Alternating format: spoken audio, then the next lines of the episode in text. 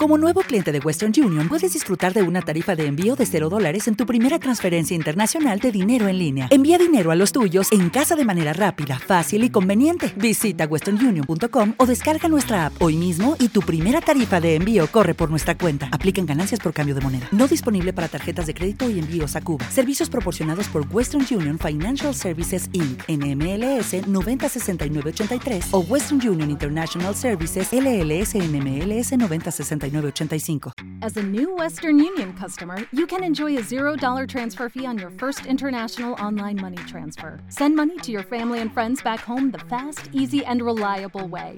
Visit westernunion.com or download our app today to get started, and your first transfer fee is on us. FX gains apply, not available for credit cards and transfers to Cuba. Services offered by Western Union Financial Services Inc. and MLS 906983 or Western Union International Services LLC and MLS 906983. La tertulia, la tertulia. Es estar actualizado. La tertulia, es saber de qué hablar. La tertulia, la tertulia. Es vivir siempre conectado. Aquí comienza La Tertulia, Salud y Economía en la sala de su casa. Dirige Juan Manuel Ruiz. La tertulia, la tertulia. Es estar actualizado. La tertulia, la tertulia. Es saber de qué hablar. La tertulia, la tertulia. Es vivir siempre conectado. La tertulia. Vamos a tertulia. Muy afectuoso saludo para los oyentes de la tertulia de RCN. Un placer inmenso saludarlos desde la capital colombiana. Nublada a esta hora la ciudad. ¿Será que llueve hoy o no? Sí, yo creo que sí. Entre otras cosas, porque recuerde, Copelo, buenos días. Hola, favor. Juan, Lo ¿qué más? primero, que hoy hay ciclovía nocturna. Nocturna, sí, señor. A A, partir de de, las las 6 seis. de la tarde. Por eso da la pinta deportiva. Voy Ah, ¿trajo la bicicleta? No, voy a caminar. Sí, Sí, me da miedo traer la bicicleta. Que me roben. pero... eh, y caminando también lo pueden robar. Sí, pero de pronto No, pero bueno, no trate de no pensar en eso y disfrutar. y hacer deporte, ¿cierto? Ahora vamos a hablar más adelante con expertos en deporte, entre otras cosas, con motivo de esta jornada del día eh, de la ciclovía nocturna en la capital colombiana. Digo, aquí estamos, como lo hacemos todos los días, de lunes a viernes después de las 10, después de las noticias y antes de las noticias. Y como siempre les decimos, gracias por dejarnos entrar a la sala de su casa, a su balcón, a su cocina, a su garaje, a su vehículo, donde quiera que usted se encuentre, en Colombia o en el mundo entero. De verdad que nos complace mucho llevarles a ustedes información, entretenimiento y Dios mediante algo de diversión también. Ya tendremos a Andrea Cardona que está recorriendo las calles de Nueva York. Por lo pronto, nosotros entramos de una vez a plantear la pregunta de hoy a nuestros oyentes. Propuesta que surgió de una recomendación que hizo la deidad, ¿no? Que hizo Cristian Solano, que tiene que ver, entre otras cosas, con una reflexión a propósito del aburrimiento.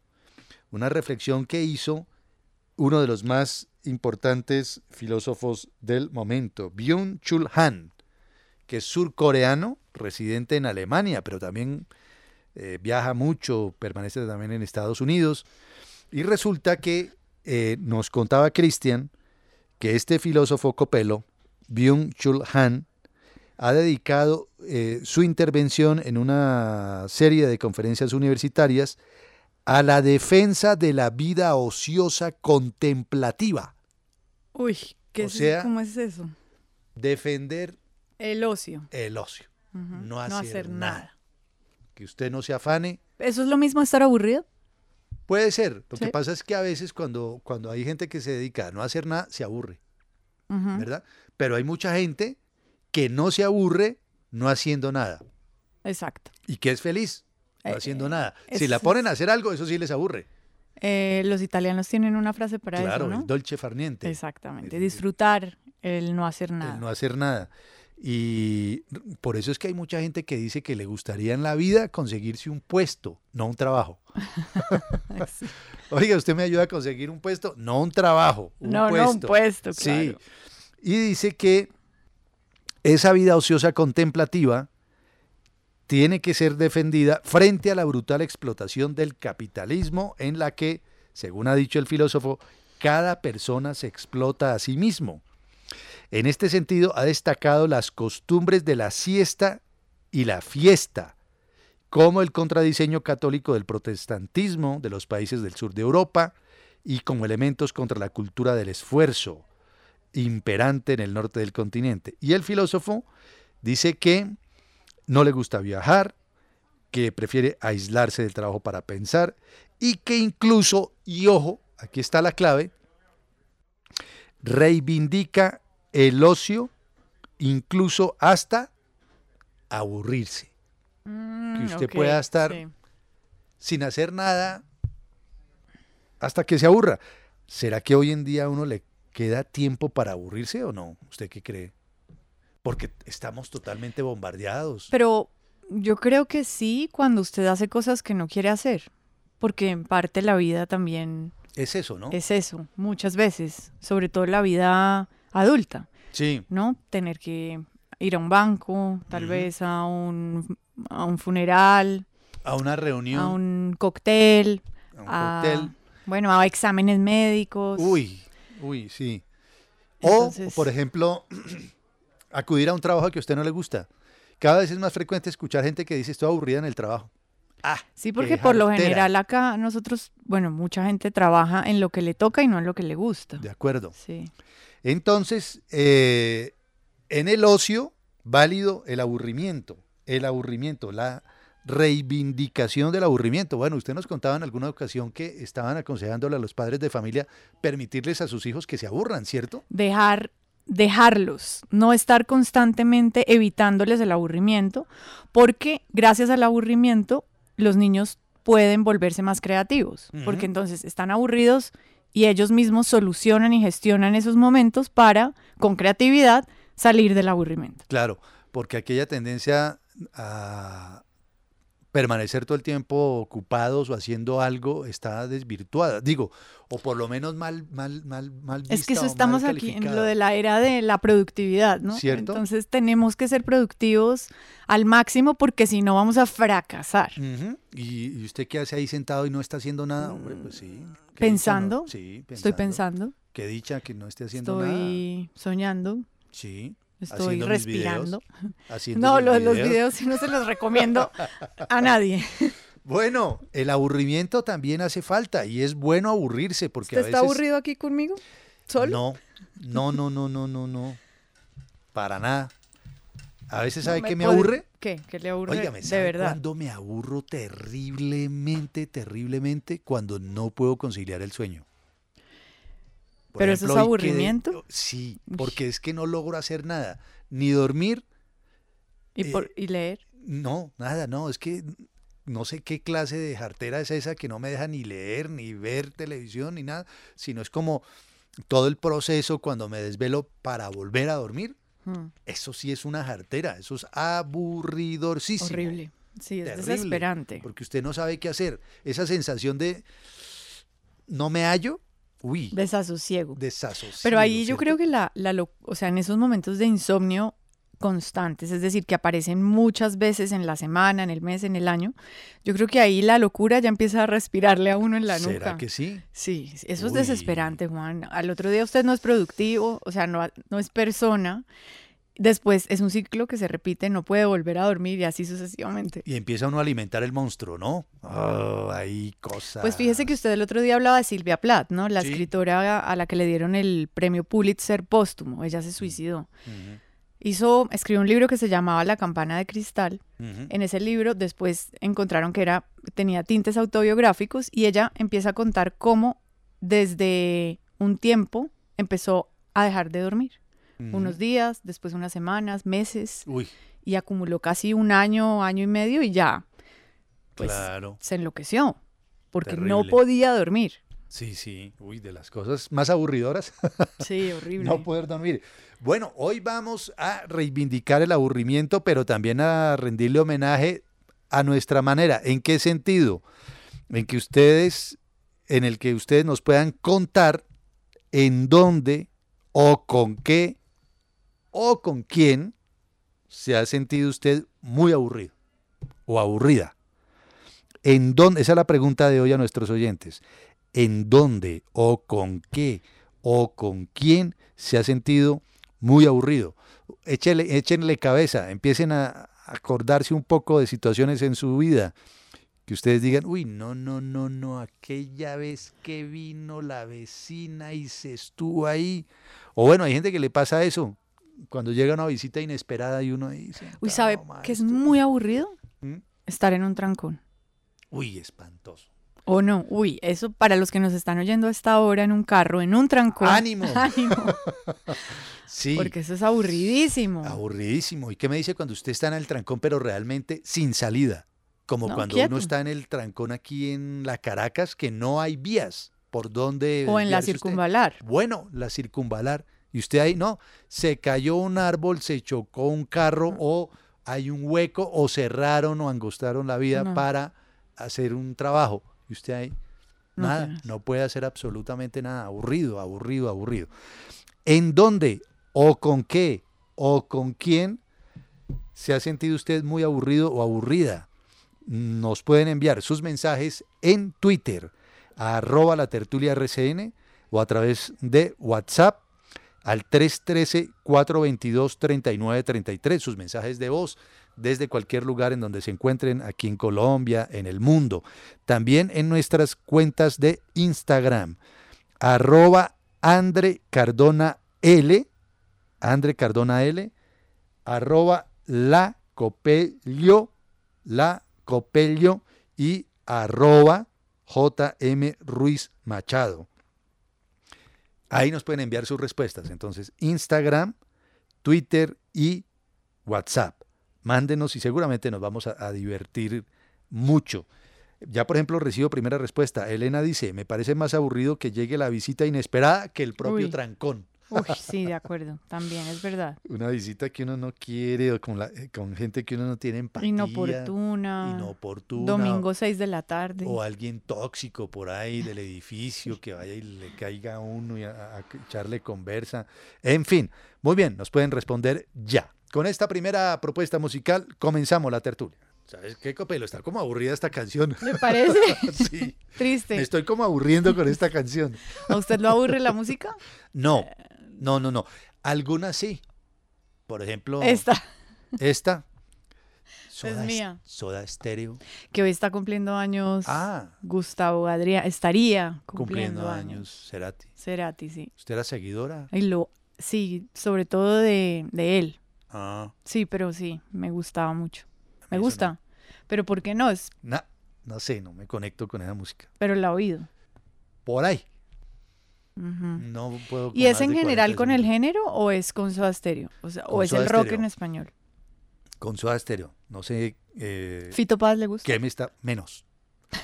No sé qué me está fallando, no me sube el agua al tanque, no sé qué parte del pero ¿por qué? No necesariamente, no. Atrofiada, pero no me conecto con eso. Charlie García, Menos. No, no, no, no. Sígame preguntando. eh, Andrés Calamaro, menos. Requete menos. Eh, mm, esa es. Argentina, pero si nos vamos para España, no sé, que es más de pronto de mi generación, hombres G, más comercial. Eh, pues me acuerdo que Hombre G, G era más bien de mi generación que de la suya. Sufre mamón y devuélveme a mi chica, eso es de mis, de mis tiempos, de los 80. Usted era pero es que yo crecí, no, no, pero es que yo cre eh, yo nací en el 82, pero, Por eso. pero empecé a oír música muy joven. ya estaba uh, casi a punto de entrar a la universidad cuando usted nació. Entonces, Ajá. bueno, eh, háblenos de esta canción entonces. Mire, él es Pedro Pastor Guerra, nació en Madrid el 18 de noviembre del 94, es un cantautor español independiente y la canción se llama El baile. Y es El que baile. sí, yo me aburría mucho en las fiestas de 15, por ejemplo. ¿Verdad? Sí, no, no me gustaban. Y después hablando de fiestas, para seguir Sí. en, el- en la misma línea de la canción, tal vez la fiesta más aburrida de mi vida fue el prom de mi colegio, cuando me ¿Sí? gradué del colegio.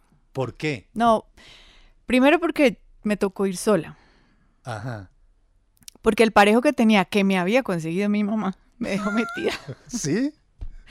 Se aburrió. Y no, dijo, no, dijo, yo no, no yo voy". que voy a ir a eso, no, chao, y no apareció, entonces me tocó sola. No, fue un día muy, muy, muy aburrido. Y de ahí en adelante me aburro muchísimo en los cócteles, en estas fiestas sociales a las que usted a veces tiene que ir por obligación. Sí. Me aburren muchísimo. Óigame, Copelo, en otros tiempos, seguramente los que tienen de 50 para arriba sabrán a qué me refiero, cuando una chica, una jovencita iba a una fiesta y se quedaba sentada, aburrida, ¿Cómo era que decía? esperando a que la, a que la sacaran a bailar y no la sacaban a bailar, se decía, se quedó comiendo pavo. Pavo, sí, es que pato iba a decir. Sí, Se quedó comiendo pavo. Sí, curioso eso, ¿no? ¿De dónde vendrá eso? ni idea. No, ¿y usted qué pasó? ¿Cómo le fue? No, comiendo pavo allá, nadie me sacó, nadie. Pero me- eso por fortuna cambió, ¿no? Porque ahora uno no, para bailar no necesita parejo. Claro, y no necesita que alguien la saque Nada, a bailar. No, nada. simple y Si llanamente. usted quiere bailar, sale. Y si usted quiere sacar a baila. bailar a alguien, pues también. O sea, lo saca a bailar, o saca incluso a una amiga. Claro, Ah, no, exacto. Bailan dos mujeres y toda la cosa, no hay ningún lío. Eso ya, eso ya casi no se usa. Pero sí, por ejemplo, eh, cócteles además donde usted no conoce a nadie, Ay, no, qué horrible. ¿cierto? Que uno llega y se toma una, una copita. O por ejemplo, matrimonios donde usted no conoce a donde nadie. usted no conoce a nadie. A Y- nadie, nadie. Y lo ponen en la mesa de la gente que no conoce a Y nadie. se producen esos famosos silencios, ¿no? Ay, qué incómodo, sí. Esos silencios en donde usted, ay, carajo, ¿y ahora qué hago? ¿Para dónde cojo? ¿Qué hablo acá? ¿Qué converso acá? Bueno, hay muchas situaciones eh, eh, en las cuales uno se siente aburrido. Yo creo que uno nunca se aburre tanto como cuando es adolescente, ¿no? Nada le gusta, todo le produce jartera. Sí. Usted tiene 15 años y está sentado en la sala con sus papás. Síndrome de parabrisas. No, no. el, el síndrome de parabrisas, todo. Y, y- y su papá y su mamá tratando de, de demostrarle a, a- a la visita que es que usted es la maravilla y que, ¿cómo canta? Cante Copelito, pero cante aquí que llegó María Ignacia, llegó Hernandito, cante ahí No, que... a mí por fortuna yo ni canto bien nada, entonces nunca me pusieron a hacer eso. ¿A usted sí? Ay, mire Juan Manuel como declama de lindo. No, no, pero sí que... Venga y declámenos una Sí, poesía. venga y nos, nos declama una poesía, ve- venga y toca guitarra y el niño escasamente hace... O venga que el niño toca flauta, está, está aprendiendo a tocar flauta. Uy, Eso es lo no que había hacen. clase más aburrida en el colegio que la de flauta. No. ¿A usted le tocó? Me, to- me dieron clase de música, sí, pero la Pero que era más me era la de piano. Ah, uy, no. Y había una de acordeón con el profesor Carrero, me acuerdo. Uy, ¿qué tal? No, pues imagínese, ahora hablo por radio. pues Tiene más oído una tiza. igual, sí, me pasa lo mismo. Entonces esas Y, y la clases flauta, pero es que la flauta es dificilísima Sí, de tocar. Bueno, sí. Aprender a soplar. A eso es- soplar, exacto, ¿no? Eso es como complicadito. Uy, hay muchas situaciones de... Pero insisto, insisto. Se dice más tocar la flauta, ¿eso está mal dicho, Juan? ¿Cómo se dice? No pregunto. No, no estoy seguro. Bueno, Ya. venga. ¿Tocar la flauta o, o eso? A ver, ¿qué ¿Cómo será? se dirá? Dale más potencia a tu primavera con The Home Depot. Obtén una potencia similar a la de la gasolina para podar, recortar y soplar con el sistema OnePlus de 18 voltios de Ryobi desde solo 89 dólares. Potencia para podar un tercio de un acre con una carga. Potencia para recortar el césped que dura hasta dos horas. Y fuerza de soplado de 110 millas por hora. Todo con una batería intercambiable. Llévate el sistema inalámbrico OnePlus de 18 voltios de Ryobi. Solo en The Home Depot. Haces más. Logras más. Sí, Eh, debe ser. ¿Será que en los colegios todavía hoy Sí. enseñan Sí, sí, se dice tocar la flauta. tocar la flauta? Ah, Sí. bueno. Se lo dije bien. Que si en los colegios todavía enseñan qué? Flauta. No sé. Pero deben ser como electivas, ¿no? Uy, pero en mi, pero en mi época ¿Era era... obligatorio? Sí, era también. obligatorio. Es más, dentro de la lista de útiles estaba la flauta. Ah, les tocaba llevar flauta. Claro, exacto. Bueno. Mire, sí, ¿le puedo leer un mensaje rápido? Rápido. Del profe Andrés Sánchez, Tropicalia. claro. Me encanta que Juan Manuel Ruiz comparta su disgusto por el eje del mal argentino de gente como Al- Carlos Alberto García, Luis Alberto Spinetta y Rodolfo Páez. La copeló, no soy el único. Yo Ah, sé bueno. que no es el único, profe. Entonces tal vez somos dos nomás. No, no, hay mucha gente. Porque eso es muy popular, pero esa vaina a mí me aburre. Y sí. Andrés Sánchez también es de los que la odia. Y a mí me llegaron, antes de que se muriera Cerati y todo ese cuento, me llegaron cuatro boletas. Bueno, ese cuento lo eché hace como dos años, ¿no? Cuatro boletas para ir a Soda Stereo. Y yo regalé esa vaina. Lástima que no nos conocíamos en, esa época. no sé qué, nada, nada. Yo se las hubiera regalado, Copelito. No se las no, hubiera yo se las hubiera pedido también. Eso sí, yo no, no, no, no, no, ese cuentico no es para mí. Bueno, no se aburran, ya regresa la tertulia en este jueves. La tertulia, salud y economía en la sala de su casa. Aquí estamos de vuelta a la tertulia de RCN en este jueves ya, 11 de agosto del 2022. Recuerden la pregunta que hemos formulado hoy a nuestros oyentes. ¿En dónde o con qué o con quién se ha sentido usted muy aburrido? Daya, Dayana, Forero, nuestra productora, ¿a usted qué le aburre? Mm, de pronto ir de visita y que en esa casa hayan niños, pero uno no poder decir Oiga. nada, porque los niños muchas veces son inquietos. Pero ¿qué Por tal favor, esta señora que no anti-niños? No No, no, no, no, no. A mí, a- yo, yo quiero mucho a los niños, a Sí, claro. me gustan, pero es que a veces hay niños que de verdad son muy insoportables. Entonces uno no, sí, claro, o sea, se pueden estar por allá tirando de los muebles y uno como, ay, tan lindo, pero uno no puede decir nada, entonces eso me parece no, súper, no, súper aburrido. nada. No, No, no, no vaya a decir No nada, voy ¿no? a decir nada. pero a mí sí me parece aburrido o como ir a ese tipo de, de lugares o, o tener esas Como ir a ese visitas. tipo de A lugares. ese tipo de lugares tan extraños en donde hay gente con niños. Lo que es la juventud, Sí, ¿no? Tan sincera. ¿En dónde o con qué o con quién se ha sentido usted muy aburrido? En Twitter nos pueden responder en arroba la tertulia. Ya hay respuestas, ¿no, Daya? Sí, Juanma, ya hay respuestas. Nos dice Aris Edit, arroba nanatk29. Cuando toca hacer fila para reclamar medicamentos, pero no hay datos ni audífonos para escuchar música. Oh, sí, Claro. súper aburrido. Lili Sex 77, arroba Lili Sex 77, dice, buenos días, mesa de trabajo. Me aburro con la gente que se hace la víctima todo el tiempo y cualquier conversación es aburrida. Sí, sí, de acuerdo. Buen tema, además. Dice arroba Carlos FP91, Copelita. Nada más aburrido que estar con una persona con la cual no hay tema de conversación. Uy, sí, de acuerdo. Total. Y es lo más frecuente de la vida diaria. Uy, que no gente con la que usted no fluye, tiene sí. nada que conversar. Nada de qué hablar, nada. Nada. Entonces ahí usted empieza, va a llover, ¿no? Sí. Qué calor, el tráfico está terrible, Oiga, ¿no? tremendo el trancón hoy, ¿no? Durísimo. Y el Sí, camino sí. se hace más largo. Dice arroba Edwin Mar 181, ir de visita donde uno no se puede ni sentar porque le da pena. Así ve. La verdad no me gusta ni visitar ni que me visiten. Ajá. Saludos al rey y la reina y a la Empire State La Cardona. Ajá. Dice Poporo también, más aburrido Gracias. que un mico con cola enyesada. aburrido cuando estás listo para abordar el vuelo y por los palantes anuncian que fue cancelado. Uy, sí, terrible. Y también dice arroba jafe08, son muy aburridos los baby showers cuando uno no conoce a nadie. También. Bueno, sí, también. Eso es verdad. Y en WhatsApp, respuestas de nuestros oyentes. Hola a todos, muy buenos días en la tertulia. Habla Andrés desde Estados Unidos. Eh, me he sentido Saludos, muy, muy, muy aburrido cuando hay que esperar en un trancón. Ujú. Llega un momento en el que ya ni la música vale y es bastante, bastante tedioso, bastante Sí, aburridor. claro. Y también pues para notar que el ocio hace parte de la dimensión lúdica del ser humano, dimensión igual de importante que las otras, que todas las que se puedan contemplar para el desarrollo de la persona. De Y un saludo como Sí. siempre para la Copelo. Un de abrazo. acuerdo. Feliz día. Gracias. Buenos días amigos de la tertulia. Yo me siento aburrido cuando el patrón está encima. Buenos días, los felicito, los oigo desde hace 10 años que estoy en esta bella ciudad. Me aburro terriblemente si estoy en una fiesta, ponen salsa y no puedo bailar. Ajá. Es un castigo para mí. Aparte que no me gusta estar sin hacer nada, soy súper inquieta. Sí. Felicitaciones, por favor pongan dulce no hacer nada. Mm, Buenos días, la Gracias. tertulia. Un abrazo. Un día desagradable cuando viene mi suegra a visitarnos a la casa. No. Terrible, terrible. la relación con ella.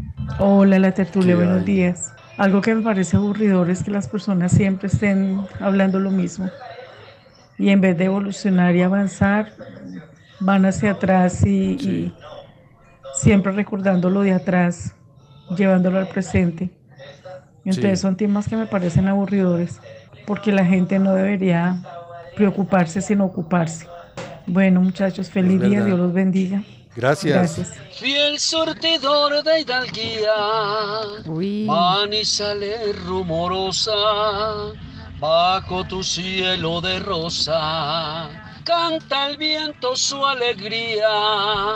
Muy buenos Bueno. días, la tertulia Hola. aquí. Manizales, Jorge Echeverry, su taxista. Hola. Me siento muy aburrido cuando pasa una, dos, tres, hasta quizás cuatro horas sin coger un servicio. Uy, Eso sí me aburre. Claro. Lo demás, bendito sea. Claro. Un buen día y mil bendiciones para todos ahí en la tertulia y a todos los oyentes. Un Saludos. fuerte abrazo. Abrazo. Muy buenos días, amigos de la tertulia.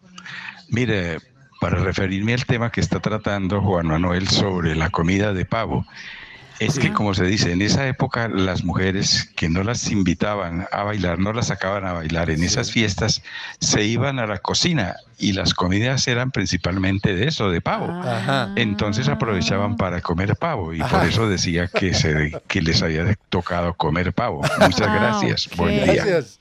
Buen, buen dato. Mire, Muchas ya gracias. sabe por qué. Claro, claro, ahí está, ahí está la respuesta. Sí, porque si a usted no lo sacan a bailar, ¿usted qué se pone a hacer? Pues, Comer. Comer pavo, ¿cierto? Para matar el Sí, tiempo. bueno, tomarse un... Alguna cosita, una uno cosita, loco. sí. Igual que cuando uno está aburrido en el cóctel en el que no conoce a nadie, Por eso tener algo en la mano. en la mano, ¿no? Entonces uno Aunque ahora el celular ahora ayuda, Ayuda mucho, mucho, ¿no? a despistar. se va uno al- a, la, a la esquina y, y bueno, se toma alguna cosita. Bueno, hoy es día de ciclovía nocturna. Sí, señor. a partir de las 6 de la tarde aquí en Bogotá. Va a volver esa oportunidad bella de hacer deporte de noche, montar en bicicleta, caminar, trotar. Pero resulta, Copelo, que hay un estudio eh, universitario, como todos los que resaltamos acá, que vuelve a poner sobre la mesa esa correlación entre efectividad e intensidad a la hora de hacer ejercicio, ¿cierto? Y la duración del ejercicio. Sí, exactamente. Es siempre se ha hablado, Juan Manuel, entre qué es qué es mejor a la hora de hacer ejercicio en cuanto a efectividad. Sí. ¿Ejercicio más intenso o ejercicio más largo? Ajá. Sí, o sea, hacer ejercicio todos los días es mejor que hacer ejercicio un día 50, 60, 70, 80 minutos. O sea, el debate eterno es, hablando de efectividad, para que usted vea los resultados, no solo en cuanto a salud, a, a cómo se ve, a salud física, sino también a salud cardiovascular, está en, ahí, entre, entre intensidad y duración. Y la Universidad McMaster de Hamilton, en Ontario, Canadá, puso eso sobre la mesa. Y según esa investigación, parece que gana la intensidad ¿Ah, sí? Que la duración. La intensidad por encima de la duración. Exactamente. o sea, Sobre pueden todo, ser 15 minutos o 20. y muy intensos en el caso de lo que dicen Ajá. ellos, sobre todo hablando de mejorar salud cardiometabólica. Ajá. Es mejor ejercicio más intenso que ejercicio más largo. Más largo. Bueno, hablemos del tema, sobre todo porque hay un pretexto hoy para hacer deporte y no necesita que usted esté en otra ciudad para que haga deporte hoy también y si no lo hace, lo haga a partir de este momento. Nos acompaña el eh, médico del deporte, Julio Bermúdez Muñoz. Es médico de la Universidad Javeriana. Doctor Bermúdez, bienvenido a la tertulia de RCN. Gracias por acompañarnos. Buen día, Juan Manuel. Bueno, ¿cómo se debe hacer deporte? Por ejemplo, hay gente que dirá, hoy hay ciclovía nocturna y voy a salir a caminar de las 6 de la tarde a las 12 de la noche porque yo realmente casi nunca salgo y voy a aprovechar Sí, y voy a trotar hacer ejercicio. voy a hacer ejercicio. ¿Eso está bien o está mal? ¿Cómo debemos hacer correctamente ejercicio, doctor Bermúdez? Bueno, muchas gracias por la invitación eh, y por poder aclarar como estos temas que son de gran interés. Eh, lo, lo clásico eh, siempre ha sido invitar a las personas a moverse, de cualquier manera. Sí. Sí, de cualquier manera. Eh, las recomendaciones de actividad física eh, que se tienen a nivel mundial de la OMS dicen pues que simplemente una actividad como caminar eh, a paso rápido es suficiente o como lo mencionaban ustedes salir a montar bicicleta eh, hoy que tenemos ciclovía nocturna es suficiente y hay que hacerlo eh, con una duración eh, mínima de 150 minutos a la semana. Esto es como una recomendación general. ¿Cuánto? Sin embargo, 150 minutos a la, A la semana. semana. O sea, eso sería más o menos al 30 día. minutos más o menos. Sí. 30 minutos eh, unos 5 días a la semana. Exactamente. Dios. Sí, Sin embargo, eh, y esto generalmente se puede completar con una actividad eh, sencilla como caminar, puede ser en un desplazamiento que se haga caminando o en bicicleta. Por decir algo, embargo- si yo tengo que ir al, al- al- al centro de Bogotá, estoy en la calle 37, eh, voy caminando hasta el centro, eso vale. Vale dentro del Correcto. ejercicio. Ajá.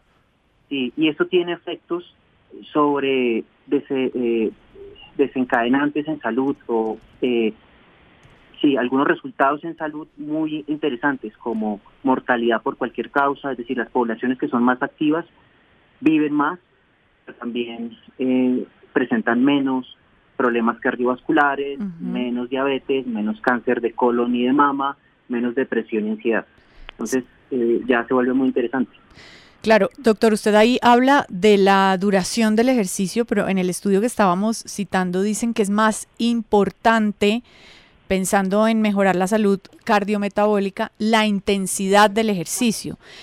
Eh, en ese sentido, ¿cuál es su opinión? O sea, debe, ¿qué tan intenso debe ser el ejercicio para que funcione? Porque uno puede irse caminando al centro, el ejemplo que pone Ju- Juan Manuel, pero si se va caminando despacio, ahí mm, pensando, conversando, ¿eso funciona? O sea, hablemos de intensidad. Sí, entonces lo que les mencionaba funciona para, eh, para intervenciones poblacionales y para tener esos resultados en salud. Sin embargo, si lo que yo quiero es mejorar mi aptitud cardiorrespiratoria, mejorar eh, mis valores de eh, el perfil lipídico, las grasas que tengo en la sangre eh, y que me predisponen a algunos problemas cardiovasculares. Y quiero mejorar el manejo del azúcar en la sangre, tengo que hacer algo diferente, ya tengo que hacer algo de mayor intensidad. Y eso lo puedo hacer de varias maneras. Lo puedo hacer con unos ejercicios que son largos, como ustedes los mencionaban y como lo menciona el estudio de McMaster, Sí. eh, que es, por ejemplo, la gente que sale a trotar. La gente que sale a trotar eh, y que va y corre 10 kilómetros en la mañana y se demora una hora haciendo ese ejercicio. Esta es una manera de mejorar todos estos, eh, todos estos aspectos, pero también eh, hay otras posibilidades, otras posibilidades como los entrenamientos interválicos de alta intensidad, que es hacer esfuerzos cortos pero más intensos. Entonces esfuerzos de 3 a 5 minutos donde yo hago varias repeticiones y tengo periodos de descanso entre estas repeticiones que son bastante fuertes. O en el estudio se menciona algo todavía eh, más eh, intenso, de mayor intensidad, que es el entrenamiento interválico con sprint. Es, hacer- es decir, hacer eh, periodos muy cortos de pocos segundos, 20 a 30 segundos de máxima intensidad, seguidos de descanso de dos minutos. Lo que uno llama Y- popularmente un pique, un pique intenso, breve. Exactamente. Ajá. Hacer un pique, pero haciéndolo a propósito como un tipo de entrenamiento. Y esto pues tiene algunas ventajas, que es que eh, para hacer estos piques repetitivos pues eh, requiero menos tiempo. Aquí en el estudio mencionaban 10 minutos contra 50 minutos del método más extenso, que es por ejemplo el de trotar. Ahora, otro, otro mito que existe, y por favor ayúdenos a salir de una vez de ese atolladero, doctor Bermúdez. Eh, hay gente que dice, no, es que a mí no me gusta trotar, a mí no me gusta correr, no me gusta montar en bicicleta, pero me gusta definitivamente caminar. Es que yo lo que hago es caminar. ¿Sirve también caminar, solamente caminar? Digo, como una actividad diaria, no sé, tres vueltas a la manzana, algo así Oh, por el sí. estilo. ¿Ayuda también? Sí, ayuda. Ayuda eh, con desenlace en salud, pues tiene unos beneficios en salud que son muy, han sido muy estudiados, pero no voy a poder obtener eh, las mejoras en las aptitudes físicas como eh, la aptitud cardiorrespiratoria, como la fuerza muscular, eh, como el control del peso. Eso ya tengo que hacer una intervención mucho más estructurada. Claro. Mire, otra de los temas de los que se habla mucho es las pesas, ¿no? Porque antes uno... ¿Levantar pesas? Sí, Ajá. la fuerza, exacto. Antes Juan Manuel uno decía, no, es que yo no entreno con pesas porque yo no quiero ser musculoso. Sacar músculo, sí. Exactamente, pero últimamente han salido estudios que hablan del beneficio que tiene alzar pesas, no solamente para quemar grasa, sino eh, por temas de salud cardiovascular. ¿Qué tan bueno y qué tan necesario es hacer eh, ejercicios de pesas, de levantamiento de pesas? Sí, es muy bueno, está muy indicado. Desde hace unos 20 años hay mucha evidencia científica al respecto con desenlace en salud. Eh, les voy a mencionar uno solo que es muy, muy fuerte, y es las personas que tienen más fuerza muscular, o la- eh, las poblaciones que tienen más fuerza muscular, también viven más.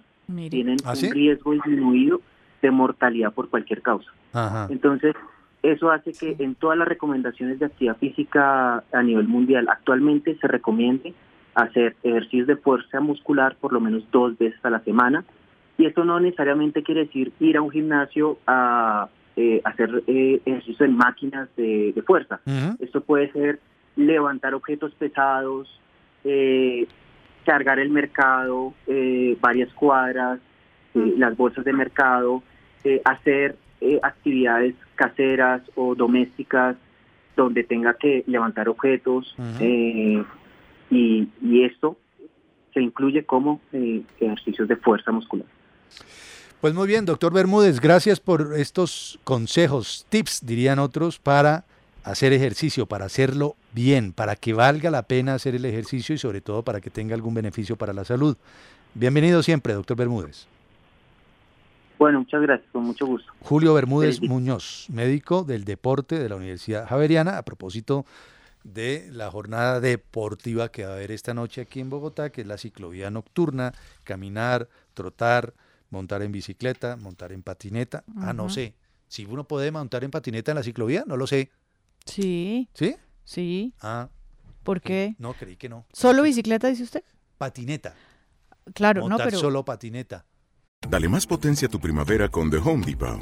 Obtén una potencia similar a la de la gasolina para podar, recortar y soplar con el sistema OnePlus de 18 voltios de Ryobi desde solo 89 dólares. Potencia para podar un tercio de un acre con una carga. Potencia para recortar el césped que dura hasta dos horas. Y fuerza de soplado de 110 millas por hora. Todo con una batería intercambiable. Llévate el sistema inalámbrico OnePlus de 18 voltios de Ryobi. Solo en The Home Depot. Haces más. Logras más. Yo he ¿Se visto, podrá? pues ¿Sí? en la ciclovía los domingos he, he ¿Se visto personas patinetas? que Ah. están en patineta, claro. Bien. Lo importante son 150 minutos a la semana. 30 día. minutos, cinco veces al día. y camine y camine. De pronto no va a obtener los mismos beneficios. Levante algo. Sí, ¿cierto? el mercado, mire, Me la- refiero a levante algo de pesas o levante alguna cosita del así lo mercado. entendimos, Sí. tranquilo, que no es que salga a la ciclovía a levantar, sino a levantar pesas. Bueno, también. Usted sí ¿no? le- claro, porque no, el ejercicio une El corazones. ejercicio- sí, el ejercicio seduce. Sí, claro, y pues si, usted está bien físicamente, Pues levanta más. por ¿cierto? eso. Cardona habrá levantado allá en Nueva York. me imagino. Seguro. Andrea Cardona, Uy. ¿cierto? ¿Cómo están? Bien, ¿Cómo? Andreita, ¿cómo va todo? ¿Andaba en el metro entonces? Sí, señor, estaba montando el metro, entonces pues era como complicada la señal, pero mire que estoy en un lugar que es uno de los lugares que me ha parecido más lindos aquí en Nueva York y no sé si usted lo conoce, Juan Manuel Copelo de pronto sí también, el West Village. Claro que conozco? West Villas. Sí. Me parece muy lindo porque además es como uno de los lugares en Nueva York que mantienen como la parte arquitectónica antigua. Antigua, Eh, es sí, bohemia. La parte cultura, cultural es buenísima también acá. Sí. Muy activo también además para el apoyo de la, la comunidad LGTBI en este caso. Entonces, fotografías por todos lados. Ahorita veo pues que aquí hay como una galería de fotos alrededor de un parque que es muy, muy famoso acá que es el Christopher Park. Estoy Ajá. en estos momentos acá. Juan Manuel, Ah. ya le mando fotos. ¿Y qué está Estoy pasando aquí. en el Christopher Park en este momento? Bueno, en estos momentos la gente está tranquila. Aquí estamos reunidos pues con un grupo de periodistas de toda Latinoamérica. Hay gente de Brasil, de Perú, bueno, están también los de Colombia, de diferentes eh, países de Latinoamérica, pues los que vinimos a hacer el cubrimiento aquí en Estados Unidos y estamos al frente pues del Christopher Park para empezar a hacer una activación que tenemos el día de hoy. Entonces me puse a caminar por acá cerca a este parque y estaba viendo desde, desde cuándo está, desde los años 60, 1969, cómo ha sido como eh, algo insignia para la comunidad LGTBI y además también pues uno de los lugares que preserva como lo que le decía, esa arquitectura bohemia, me pareció muy lindo, los lugares Sí. más chéveres además porque tengo entendido, Juan Manuel, usted que se, se vio, no sé si se vio la serie Friends, por Claro. aquí es donde queda el lugar donde se grababa también, en este mismo lugar. Qué chévere, es por ahí. Sí, señor. Qué Y hay un tour, ¿no? Para las personas amantes y seguidoras de la serie.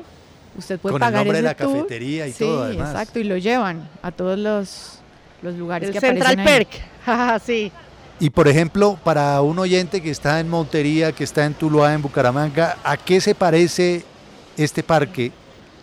Más o menos, para que tengan una idea. ¿A alguno nuestro? Pues sabe que puede parecerse a muchos parques de, de los pueblos pequeños de, de nuestro país, incluso Juan Manuel, porque es un lugar en donde está lleno de naturaleza, vegetación, árboles muy altos, sillitas para poderse sentar. Entonces nosotros que estamos acostumbrados a tanta naturaleza, Sí. podría funcionar así, un espacio muy pequeño en medio de muchos edificios y estructuras eh, muy altas, pero pues en este caso como un respirito en medio de la nada. Entonces, Ahí le paró, Podría ser. el bus le paró enfrente Sí, sí, sí. de donde usted esté. Sí, ¿sabe cuál bus? El de la basura, además. Ah, bueno, bueno. por acá. ¿Temperatura a esta hora en Nueva York? Temperatura, Juan Manuel, hoy estamos más fresquitos, estamos a 27 grados. Oh, muy bien. Termine de disfrutar. Vi, Amaneció lloviendo. vi fotos suyas ahí en Times Square, además, en sus Sí. redes sociales. Ah, ¿le gustó, André? Ay, me gustó mucha gente, eso sí, eh, pues por el calor también, es verano, mucha gente todavía pues está en sus vacaciones, mucho turismo obviamente, pero me llamó la atención, era como esos pequeños grupos de jóvenes que se ponen a bailar, que invitan a la gente a pasar un rato divertido ahí por el Times Square, entonces llama mucho la atención, más las pantallas y obviamente toda la publicidad que se maneja ahí, pero creo que eh, ver tantas personas diferentes, diferentes culturas, eh, idiomas, pues eso llama la, la, la atención también estando ahí en el Times Square. Pues muy bien, siga disfrutando. Ya volvemos con usted, ya volvemos con su música y con sus temas a la tertulia. Ya regresamos. Usted escucha La Tertulia. Estamos de vuelta a la tertulia de RCN en este jueves. La pregunta de hoy a nuestros oyentes. ¿En dónde o con qué o con quién se ha sentido usted muy aburrido o aburrida? ¿Qué dicen nuestros oyentes? Daya.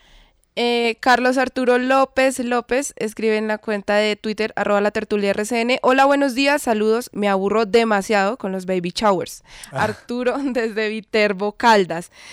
También nos dice arroba Boncho Galvis, aburrido a más no poder con esa peleadera por temas políticos. No hay nada sí. más harto Qué que esas jartera, ¿no? discusiones tan pachucas. Y también nos dice arroba Cesaruman, César Cadena.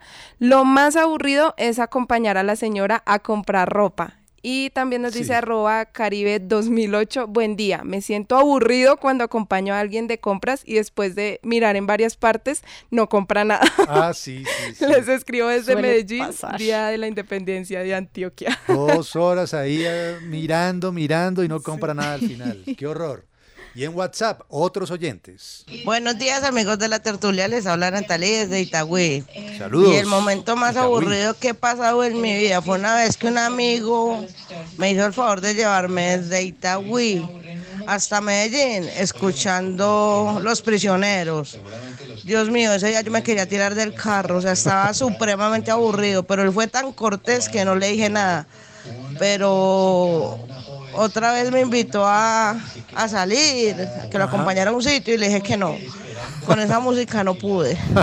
Buenos días, mis amiguitos tertulianos. Muy buenos días. Buen día. Cómo extraño todos los que se fueron para vacaciones. Los extraño mucho. Ya casi, ya casi, mucho. ya casi. Bueno, La pero buena ustedes dos, tres los quiero mucho también. Gracias. Lo más aburrido que me podía haber pasado a mí era cuando mi suegro llegaba a las 4 de la mañana, 4 o 5 de la mañana, y se nos sentaba en la cama, párese, no, ya no duerman más, y ahí se quedaba.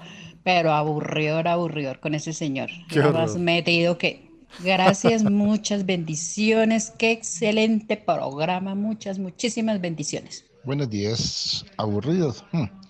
Un día que veníamos de Cartagena para Bogotá y faltaban como cinco minutos para llegar al aeropuerto. Ujú. Por algún motivo, no sé cuál fue, que dijeron que fallas técnicas. Nos Uy. devolvieron para Medellín. Ajá. En Medellín duramos como casi cinco horas dentro del avión, no nos dejaron bajar. Y después sí regresamos a Bogotá, pero uy, no, aburridísimo esa cosa. Y ni un vaso de agua. Son eternos esos días. Sí, a eso sí, ni un vaso de agua, eso sí le creemos totalmente. Bueno, Andrea Cardona, ¿qué estamos oyendo? Bueno, mire, Juan Manuel, esta es una banda eh, de aquí de Nueva York. ¿Ah, Se sí? llama, sí señor, y la canción se llama Boring o Aburrido, y es una canción de una agrupación que se llama The Pierces. Son dos hermanas, son eh, familia, y decidieron pues lanzar esta canción. Es una banda de folk rock que se originó acá, y bueno, pues a propósito del tema del día que es ese plan muy aburrido. A mí sabe que me, me aburre bastante. Juan Manuel, ir a un centro comercial a, a caminar.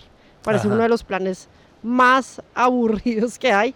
Y además, pues esperar las citas médicas. Para mí eso es un, es un momento. Pero me pasó una vez, recuerdo una acompañando a un familiar a una cita médica que lo dejaron esperando dos horas porque el doctor estaba ocupado con otra cita y me tocó ahí sentada, sin celular, sin revistas para leer. Y pues yo creo que para mí ese es uno de los planes que siempre voy a recordar que es muy aburrido y fue muy harto y tiene que ver con citas médicas. Uy, sí, sí, sí, sí.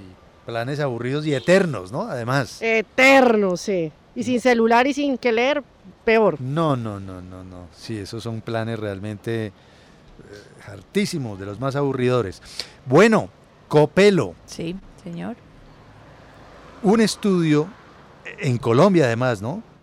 Muestran, ese estudio muestra los errores de percepción cuando uno cree que se está alimentando bien, ¿no? Sí, fue el Fondo Mundial para la Naturaleza aquí en Colombia hizo el estudio, Juan Manuel, una muestra que incluyó cerca de 2.000 encuestas, además de entrevistas a profundidad y visitas a algunos hogares colombianos de ocho ciudades, entre ellas Bogotá, Cali y Medellín. Sí. Y la conclusión básicamente es que tenemos los colombianos muchas contradicciones entre lo que decimos que hacemos y lo que hacemos. Ajá. Y Por ejemplo. esto puntualmente hablando de alimentación y no solamente cómo nuestros hábitos pueden afectar la salud, sino el medio ambiente. Entonces le voy a dar cinco errores que sacaron ellos en este estudio como conclusión. El primero, si es tradicional no hace daño. Esa famosa frase de es que yo cocino así porque mi mamá me enseñó.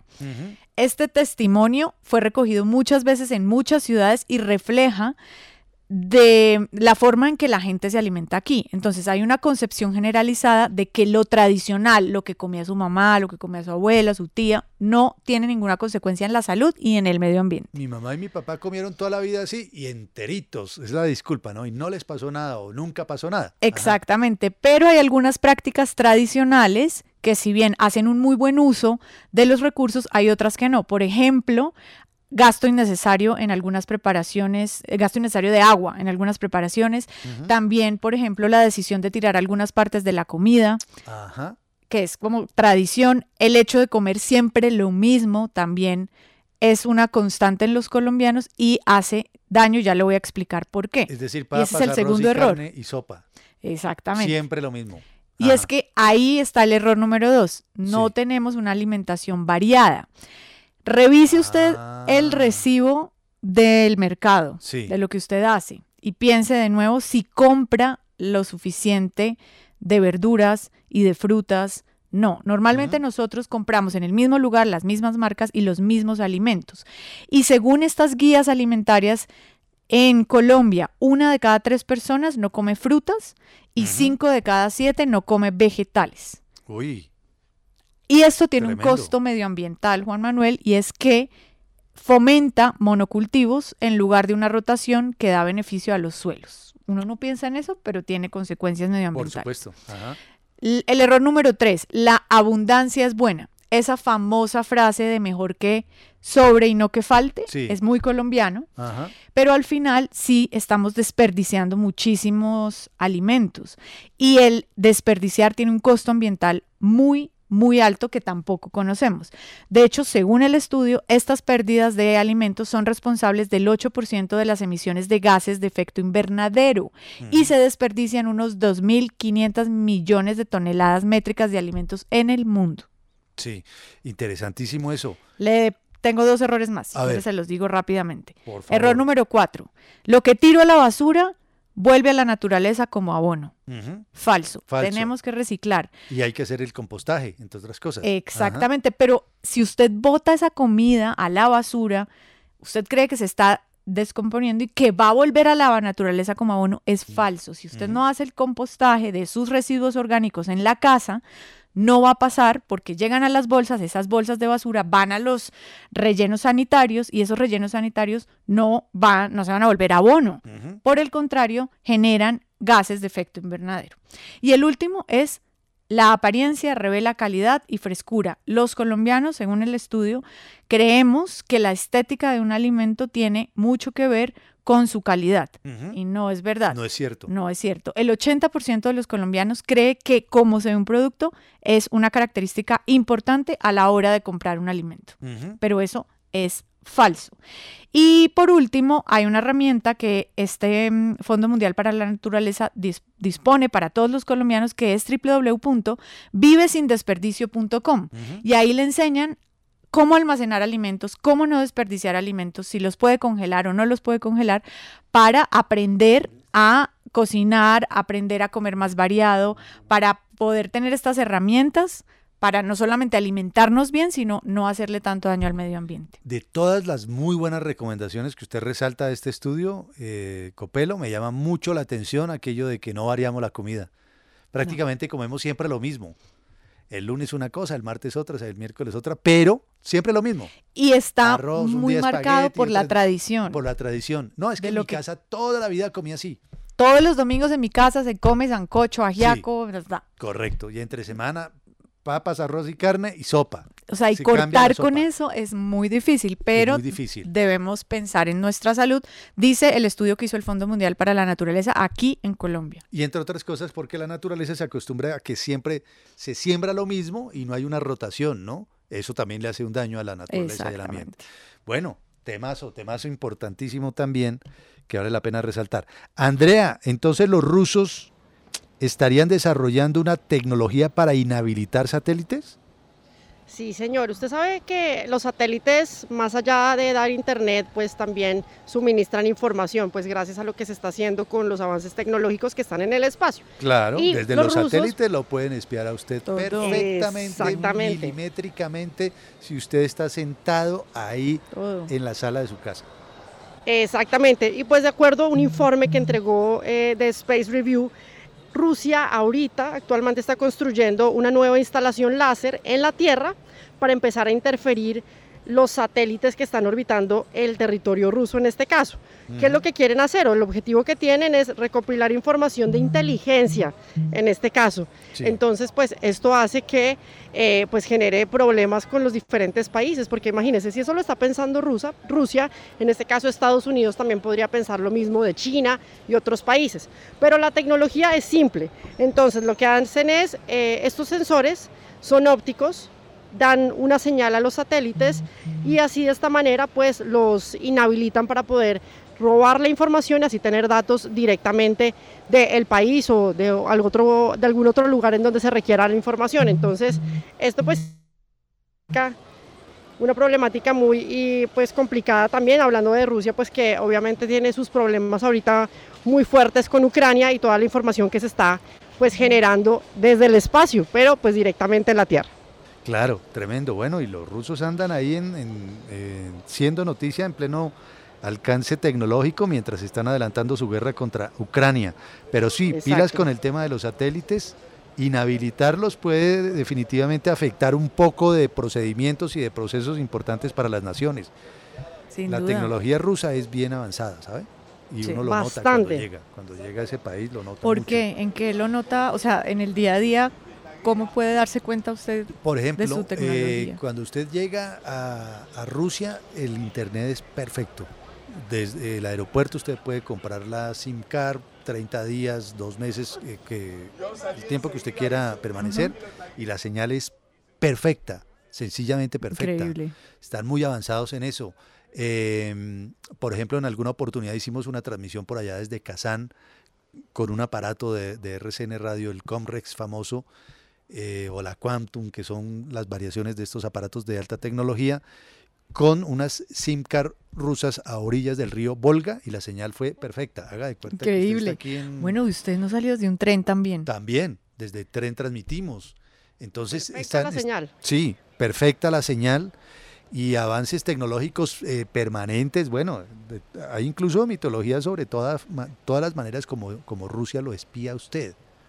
Si usted se pone a meter ahí información en internet y averiguar y Co- buscar cosas muy específicas, es decir, si usted llega a, a Moscú y se pone a averiguar mucho, a escribir mucho sobre Putin, es muy probable que eh, con el tiempo empiecen a preguntar a usted en qué anda. Claro. Mm. Juan Manuel, además, mire, dando pues como más eh, detalles de la información que se está dando de cómo inhabilitan esto, el- ellos están cubriendo aproximadamente satélites que se encuentren en unos 100 mil kilómetros cuadrados. O sea, imagínense, eso es hartísimo.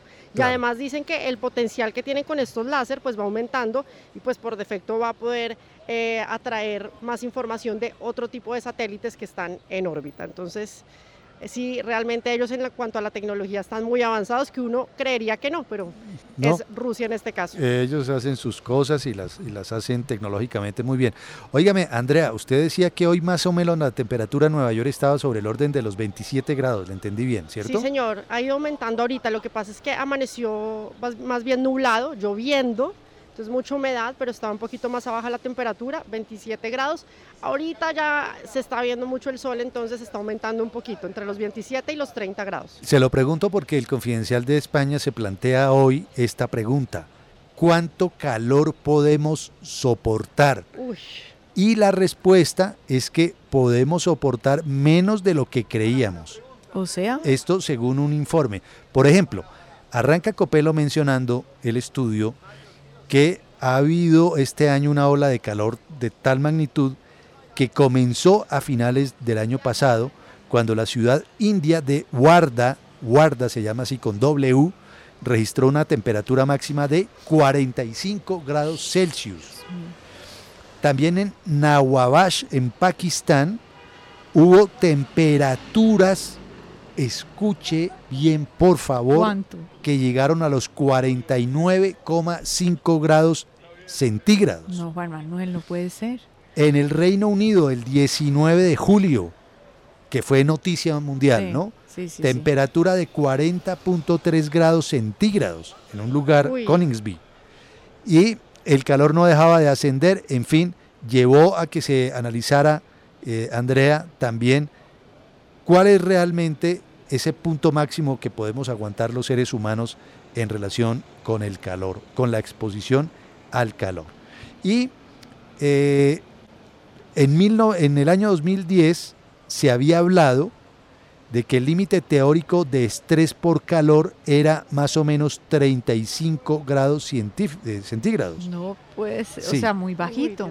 Pero realmente lo que están diciendo los, los científicos es que lo que podría ser aceptable para el cuerpo, lo, lo- lo mejor es resistir temperaturas entre 35 y 36 grados.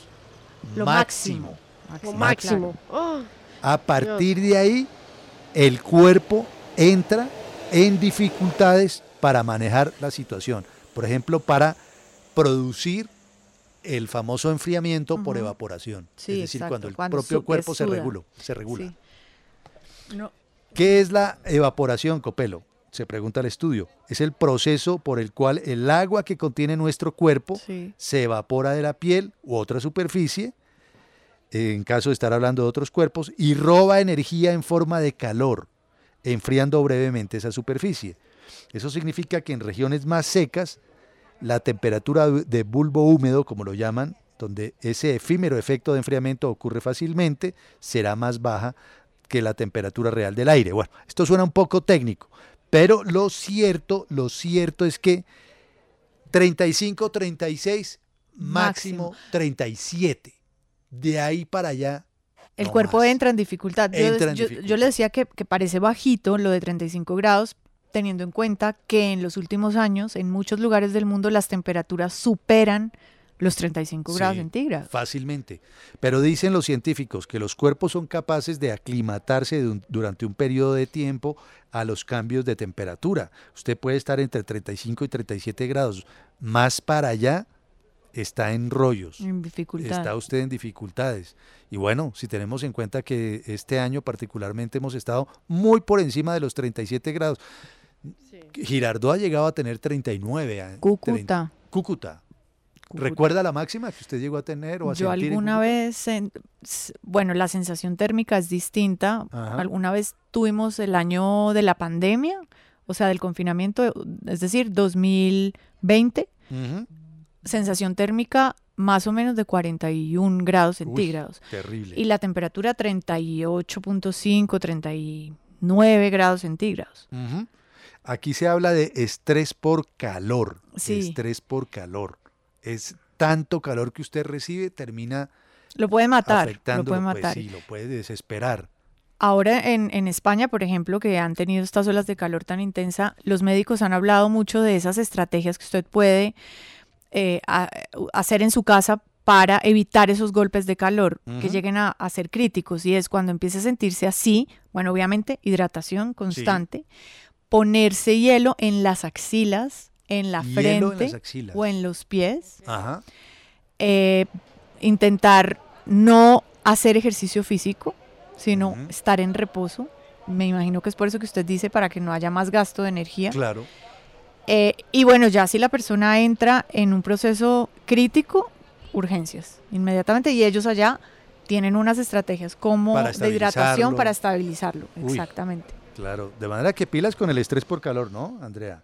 Allá en Nueva York, sobre todo Uy, con tanta sí, sí. fluctuación de la Toca temperatura. hidratarse mucho. Sí, sí, claro. Bueno, muy bien, está la tertulia, ya regresamos. La tertulia por RCN Radio. Aquí estamos de regreso a la tertulia de RCN en este jueves. Ya casi llega el viernes y el puente. Y es puente, sí señor. Puente, puente. Nos lo merecemos, todos los seres humanos, digo. ¿Sí? ¿Cierto? ¿No le ¿Qué, parece? qué se celebra? ¿Qué se celebra? 15 de agosto. Por favor, vayan hagan ¿Me puede decir que se celebra el 15? Es una fiesta religiosa. ¿Sí? Ahora le digo. Ay, ¿cuál será? Dígame. Usted ¿Cuál es, todo Andrea? lo sabe. La Asunción de la Virgen. ¿Vio? Claro ¿Qué que le dije sí. a Andrea Cardona que la Virgen. Copé lo sabía? Sí, La claro. Asunción- La Asunción de la Virgen. Mire, ¿le puedo dar un mensaje rápido? Por favor. De un oyente que nos escribe a nuestra cuenta de Instagram, Sí. Esteban Quijano. Aburrido viajar por carretera en Estados Unidos, nada que hacer, nada que ver, todo es exactamente igual. Sí, bueno, pero las carreteras están bien, Sí. seguramente. Jenny escriba, me escribe, don Juan Manuel, buenos días. Qué maluco suena ese vibrador del celular en plena transmisión del programa. ¿Cuál será? ¿Cuál será? Ah, Diga, ¿Cuál? ¿qué? Cardona. Ah, Además lo dice pasito. la echó al agua. Si oyó Andrea. No, perdóname, Andrea, perdóname. Si oyó Andrea. No, ella no yo. Ella no yo. Mónica. Estaba vibrando el celular. Mónica Adriana Rojas. Buenos días. No hay nada más aburrido que las asambleas de los edificios. Repiten lo mismo todos los años. Jueves Uy, sí. feliz. Yasmín, eh, Yasmín Ar Louis eh, dice, no vaya a decir, ah, bueno, me dice que no vaya a decir el nombre, entonces no voy a leer el mensaje. Bueno, muy bien. ¿Qué dice la gente en Twitter? En Twitter dice arro- eh, Ángel Gutiérrez.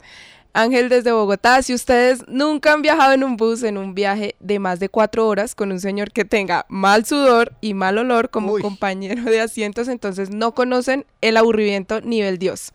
Y ánimo, carajo. Ánimo, sí. También nos dice... Debemos mm, el ánimo de Estamato. La otra semana ya llega el ánimo de Estamato, ¿no? Lo, lo están preguntando mucho, Mucho, ¿no? mucho, Mejor mucho. dicho. Mucho ánimo, están pidiendo mucho ánimo. Dice arroba Julián Ramírez, eh, aburrido esperar mientras le pintan el cabello a una mujer hasta ocho horas. Uy, Eso sí ¿sí? es ¿Y aburrido. puede durar ocho horas? Sí, puede durar ocho horas. No. Sí, señor.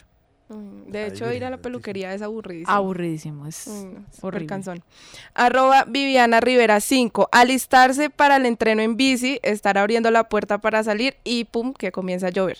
Creo que Estamato compartiría esto. Sin duda.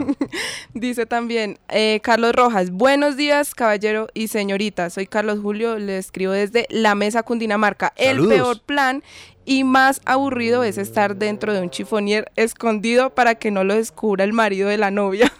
no. me gustaría repetir ese plan. No. ¿Cómo es que dice el dicho? Más aburrido que un mozo en un closet. Más aburrido que un mozo en un closet. No.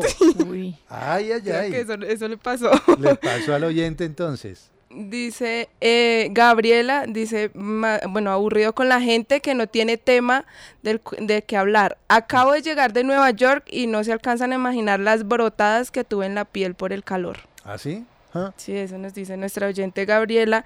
Y Ruth Vallejo dice, buen día tertulianos, se les quiere mucho. Yo prefiero aguantarme dos horas de trancón, de pie en el bus, más las reuniones o fiestas con que uno no se conoce. Eso es un castigo, me aburren las personas egocéntricas. Ah, las egocéntricas, claro. Que hablan de sí mismas todo el tiempo.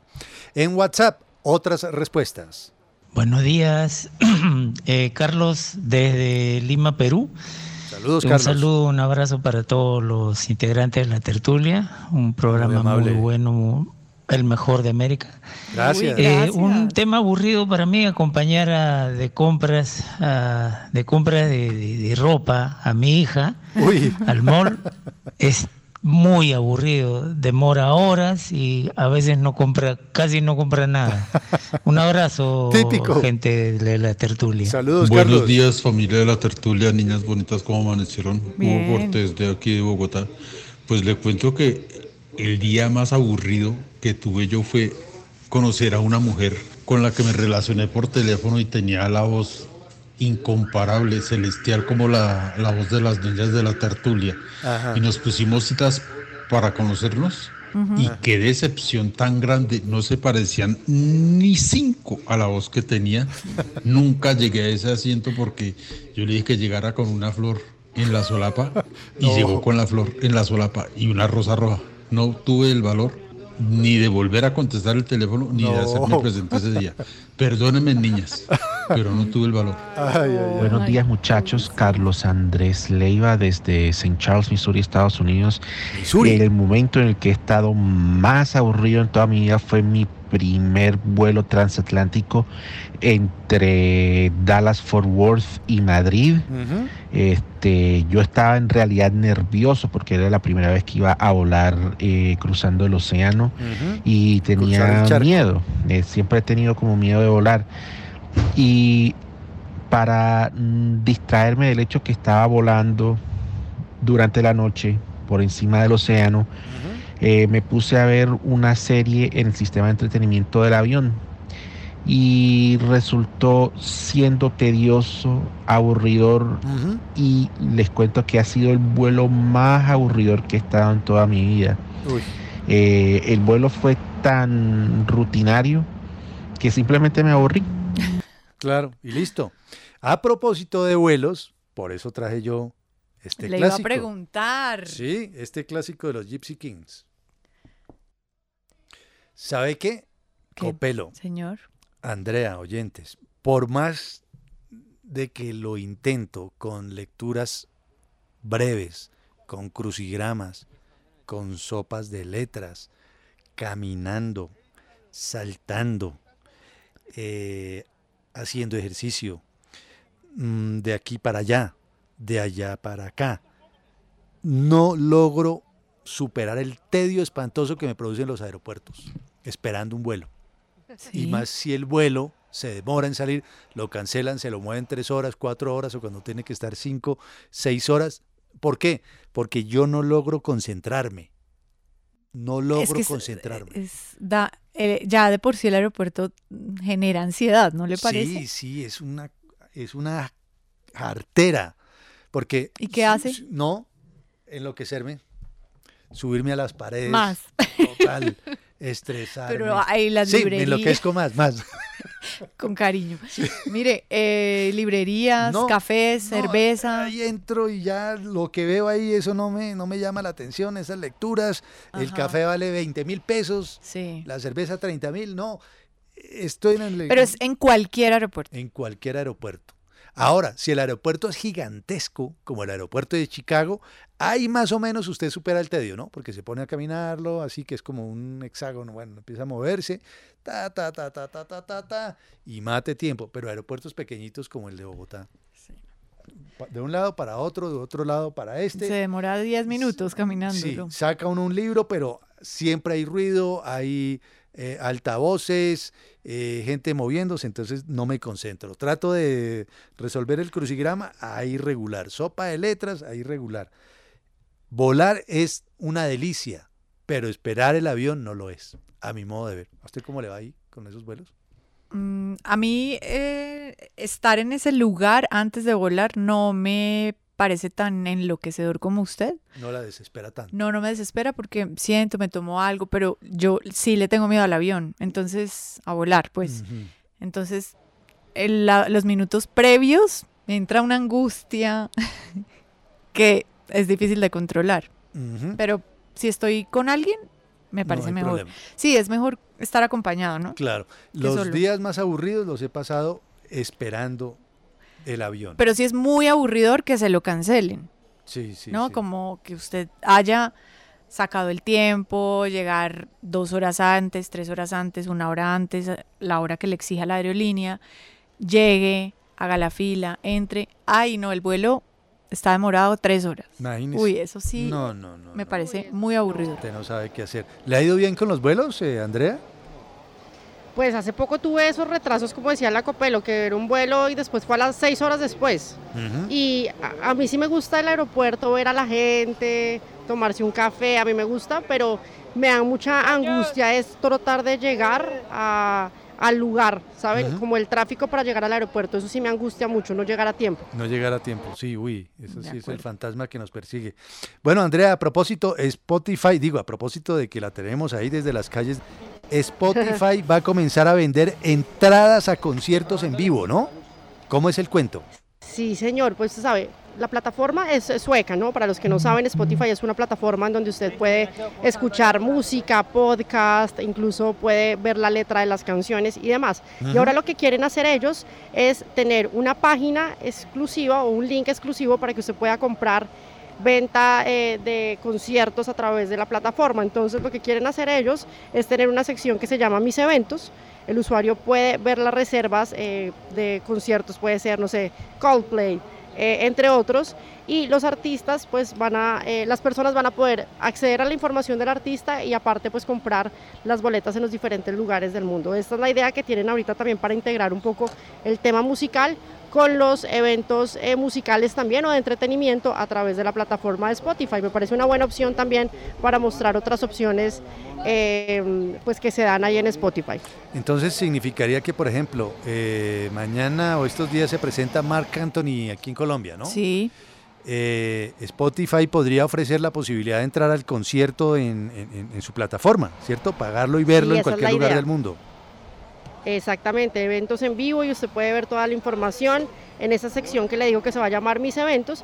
Compra las boletas, tiene información así de primera mano en las diferentes ciudades y pues la idea es que eso se pueda replicar a nivel mundial. Pero Andrés, lo mismo que anunció TikTok, porque esta semana ellos dijeron que para los artistas que tienen cuenta en esta red social, se les habilitará un botón que diga compra entradas aquí. Entonces, digamos, Marc Anthony tiene cuenta en TikTok. Esto es un ejemplo. Sí.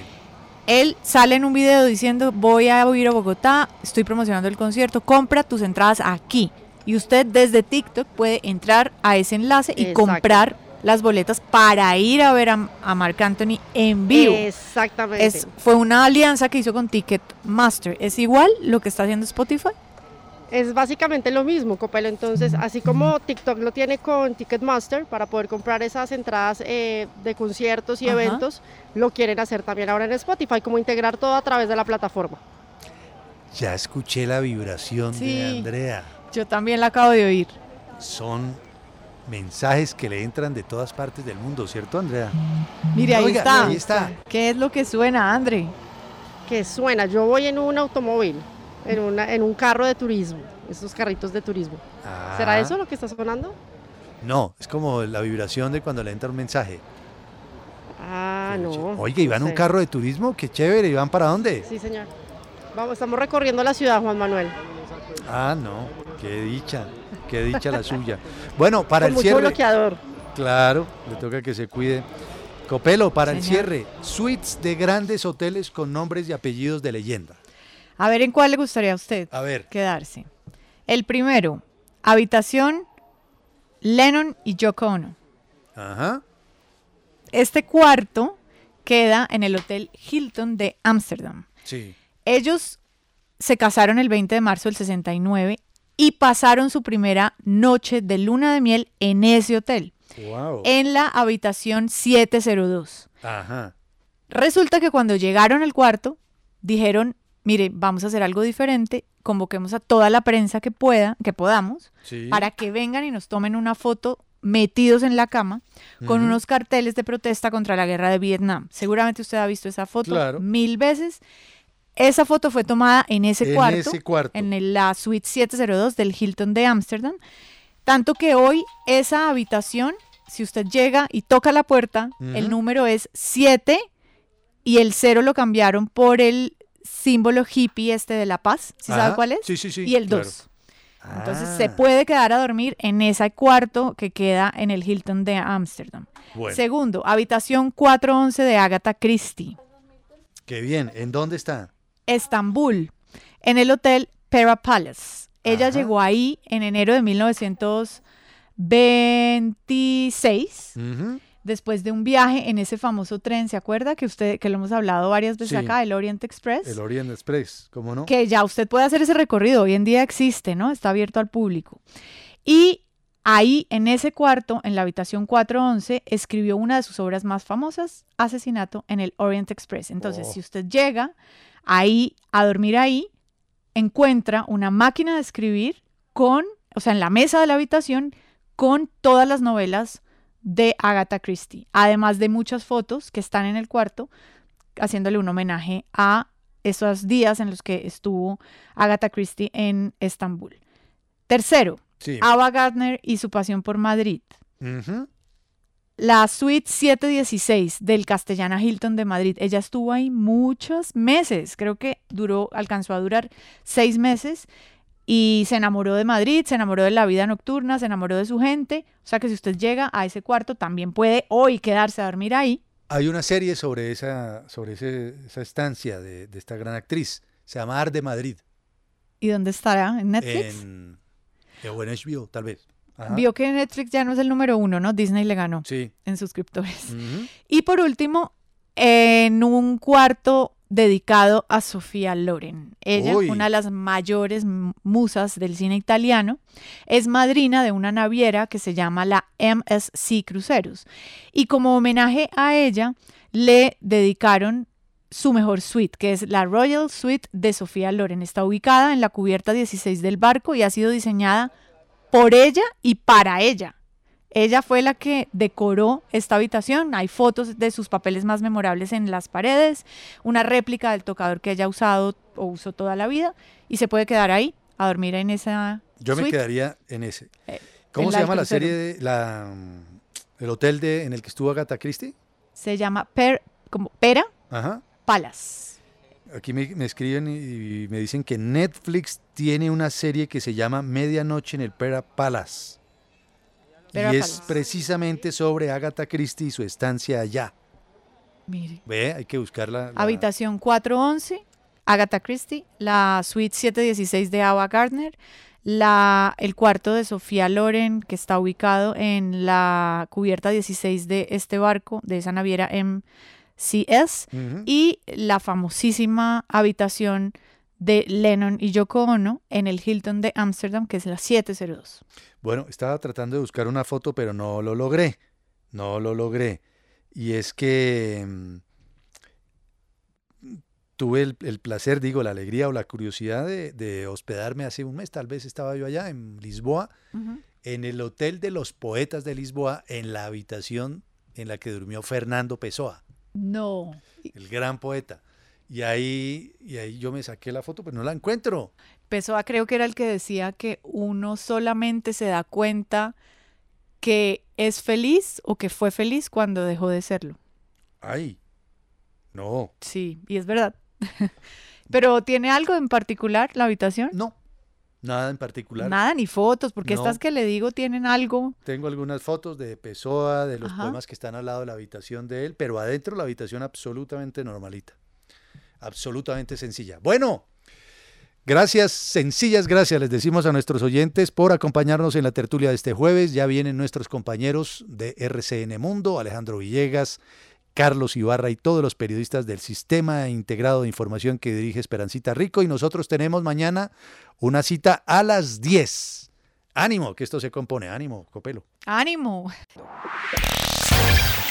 La tertulia, grábala en tu radio.